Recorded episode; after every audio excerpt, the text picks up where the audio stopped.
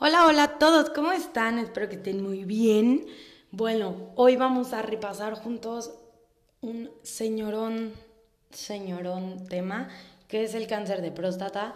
Y bueno, no sé si este año, pero en los años anteriores sé que si hay una guía de práctica clínica que les encanta, es esta y la de cáncer cervicuterino y... Ay, ya no me acuerdo de la otra. Pero bueno, sé que pueden ignorarme en todo excepto en la, parte donde voy a hablar de detección temprana del cáncer de próstata según la GPC, ¿vale? Entonces, bueno, vamos a empezar hablando de la epidemiología. Lo importante es saber que es la primera causa de muerte y de cáncer en hombres en México. la estirpe histológica es el adenocarcinoma y la localización más frecuente es en la periférica, ¿sale? Los factores de riesgo, pues, es la edad, tener más de 65 años, consumo de alcohol, eh, haber tenido familiares con cáncer de próstata y ser portador del gen BCRA, ¿sale? Como cuadro clínico así general es una disminución del chorro, nicturia y retención de orina. Y para hacer un diagnóstico de cáncer de próstata, no estoy hablando de eh, detección para diagnóstico. Primero, pues, es hacer un tacto, ¿no? Y el tacto tiene que estar anormal. Siguiente paso a realizar es pedirle su antígeno prostático. Y este, pues, para que me indique que sea cáncer de próstata, tiene que estar elevado. Entonces, siguiente, ya tengo mi antígeno prostático elevado.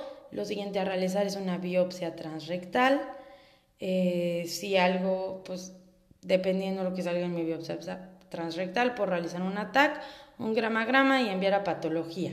En, patología me van a decir todo lo que tiene que ver con la escala de Gleason. Entonces, ¿qué es la escala de Gleason? Es una escala que me va a decir, me va a dar una idea de cómo está el cáncer. Entonces, de 2 a 4 es un cáncer bien diferenciado, de 5 a 6 moderadamente diferenciado, de 7 a 10 es una anaplasia ya marcada.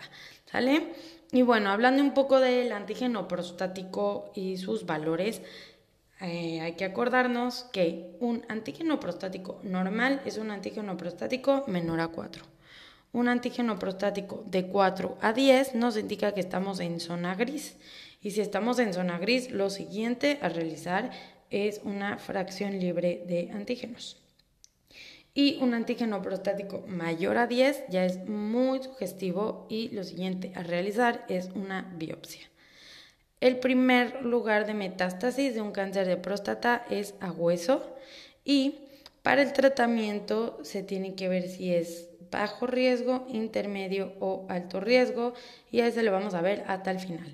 Ahora vamos a hablar un poco, aquí lo súper mega importante, del el algoritmo de detección temprana según la guía de práctica clínica.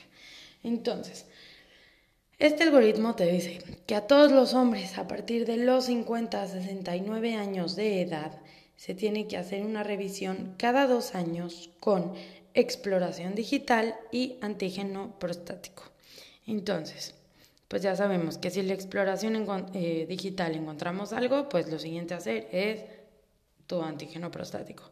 Ahora, haces tu antígeno prostático, ya también no sabemos los valores. Entonces, un antígeno prostático menor a 4 es normal y lo siguiente a realizar es una prueba especial, o sea, hace la fracción libre de antígeno. ¿Sale? Si esta sale normal, sigues con tu monitoreo de antígeno prostático cada dos años.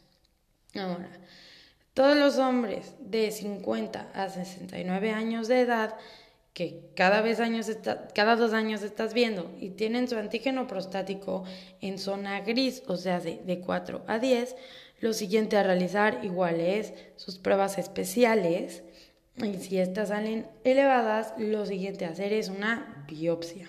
¿Ok? Y si tenemos a un, a un señor, a un hombre de, con un antígeno prostático mayor a 10, lo siguiente a realizar es una biopsia Y lo siguiente a realizar es un gamagrama, que es el estudio más sensible, ¿sale? Y por último, un ataque o resonancia magnética. Ahora, si tenemos a un paciente con historia familiar de cáncer de próstata, no la edad va a cambiar, la edad de pues de revisión, de detección ya no va a ser de los 50 a 69 años, ya va a ser de los 40 a los 45 años, ¿sale?